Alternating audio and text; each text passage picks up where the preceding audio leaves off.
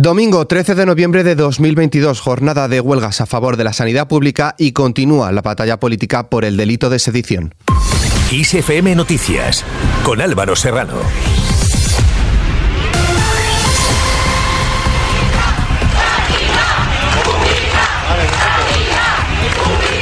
Este mediodía se ha dado lugar en Madrid una manifestación convocada en defensa de la sanidad pública que ha salido de cuatro puntos distintos de la capital y que ha recorrido las calles de Madrid hasta juntarse en la icónica Plaza de Cibeles. Los manifestantes han acusado al gobierno de la popular Isabel Díaz Ayuso de destruir la atención primaria y han desplazado hasta esta protesta a un muñeco llamado La Pinocha que reproduce la imagen de la presidenta madrileña. También han guardado un minuto de silencio por los fallecidos en las residencias de ancianos durante la pandemia de COVID-19, denunciando que no son muertes, son asesinatos.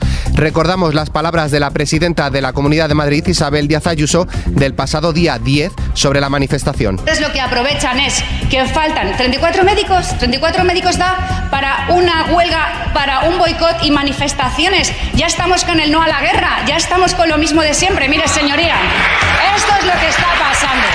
Mezclan la necesidad de los médicos que tienen toda la razón con la manipulación política. Y esto nunca ha funcionado en la Comunidad de Madrid. Y estar mintiendo con la sanidad pública en la Comunidad de Madrid nunca les ha dado rédito porque no les importa ni el dolor de la gente ni la preocupación de los enfermos. Y eso nunca se perdona. Y si no, al tiempo.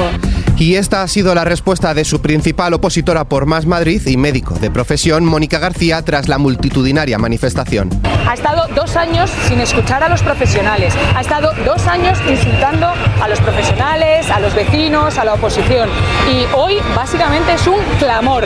No se toca la sanidad, no se toca la joya de nuestra corona. La vamos a defender con uñas y dientes porque se nos va la vida en ello y se nos va la salud en ello. Y hoy la señora Ayuso tiene que dar un paso al frente, tiene que escuchar esta manifestación y, por supuesto, tiene que tomar responsabilidades políticas.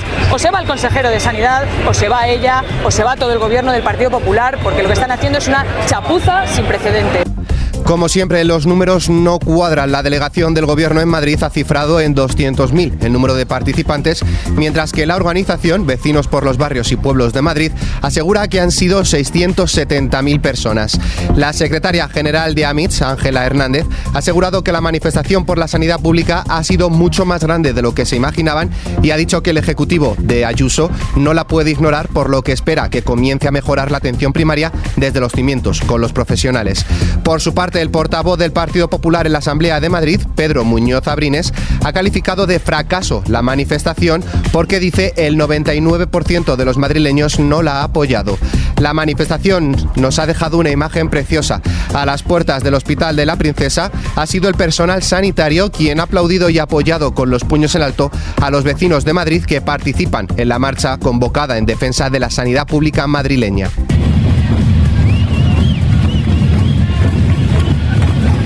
De una manifestación pasamos a otra. Centenares de personas se han reunido en la plaza del Ayuntamiento de Santander en defensa de una atención primaria de calidad. La concentración se ha desarrollado bajo los lemas Por tu salud, por la de todos y Médicos por una sanidad de calidad. Por no solo los profesionales han salido a la calle, sino que han sido respaldados por la ciudadanía, quienes manifiestan su malestar por el deterioro de la asistencia que están recibiendo. Terminamos con una huelga, la de transportistas. La Plataforma Nacional en Defensa del Transporte por Carretera ha convocado una nueva huelga indefinida a partir de esta madrugada por los incumplimientos de la ley que prohíbe trabajar por debajo de los precios de coste. Una huelga que no está respaldada por ninguna asociación del Comité Nacional del Transporte por Carretera. El gobierno le ha pedido a la plataforma que recapacite y desconvoque el paro que no beneficia a nadie.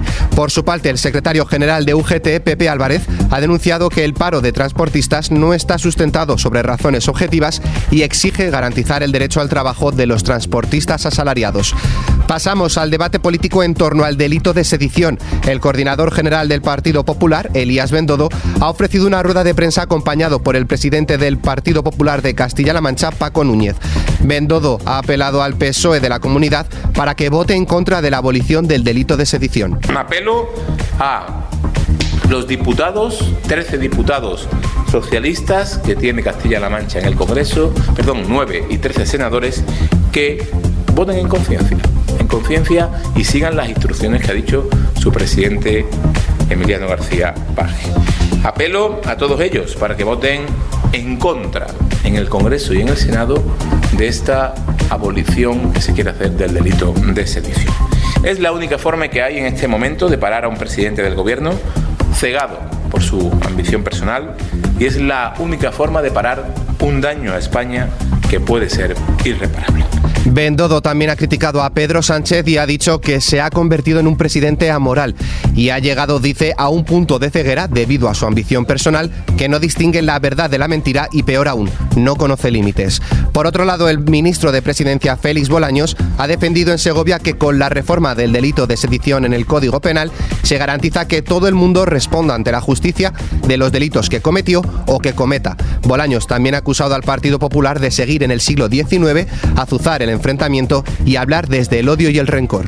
Son como Trump, como Bolsonaro, siempre intentan buscar el odio, la polarización, el enfrentamiento, la tensión.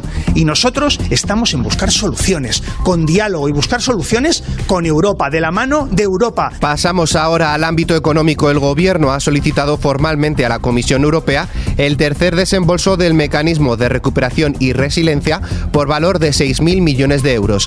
Así lo ha informado el Ministerio de Hacienda y Función Pública en un comunicado. El tercer desembolso está ligado al cumplimiento a lo largo del primer semestre de este año de 29 hitos y objetivos. En cuanto al bolsillo, el precio de la electricidad se incrementará mañana lunes en un 8,7% hasta los 146,43 euros el megavatio hora. El precio más alto se alcanzará entre las 9 y las 10 de la mañana, mientras que el más barato se registrará entre las 11 y las 12 de la noche. Fuera de nuestras fronteras, París ha vivido un nuevo homenaje a las víctimas de los atentados terroristas del 13 de noviembre de 2015 que causaron 130 muertos y más de 400 heridos y que fueron los más graves ocurridos en Francia. Un cortejo ha recorrido los lugares que fueron atacados de forma sucesiva por tres comandos islamistas. Sin movernos de Francia, el gobierno francés advierte de nuevo a Italia de consecuencias si persiste en su actitud de rechazar el desembarco de migrantes rescatados del mar Mediterráneo, como ha ocurrido esta semana pasada con el Ocean Viking. La ministra francesa de Exteriores ha lamentado el rechazo obstinado y la falta de humanidad del gobierno italiano. Más cosas, el Ministerio de Defensa ruso ha informado de la toma de la localidad de Mayorsk al día siguiente de la retirada total rusa de la ciudad de Gerson. En este avance ruso han sido eliminados efectivos y material del enemigo, según palabras del portavoz del ministerio. Y terminamos con nuestra hoja cultural.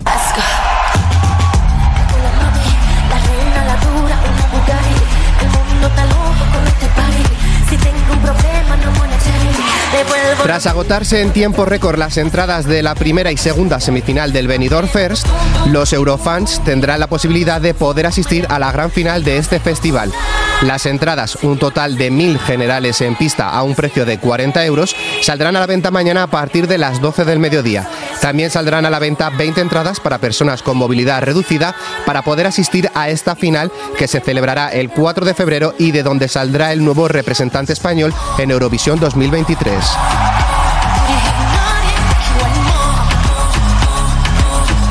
Con esto nos despedimos por el momento. La información continúa puntual en los boletines de XFM y como siempre ampliada aquí en nuestro podcast XFM Noticias. Con Gustavo Luna en la realización, un saludo de Álvaro Serrano, que tengáis muy buen inicio de semana.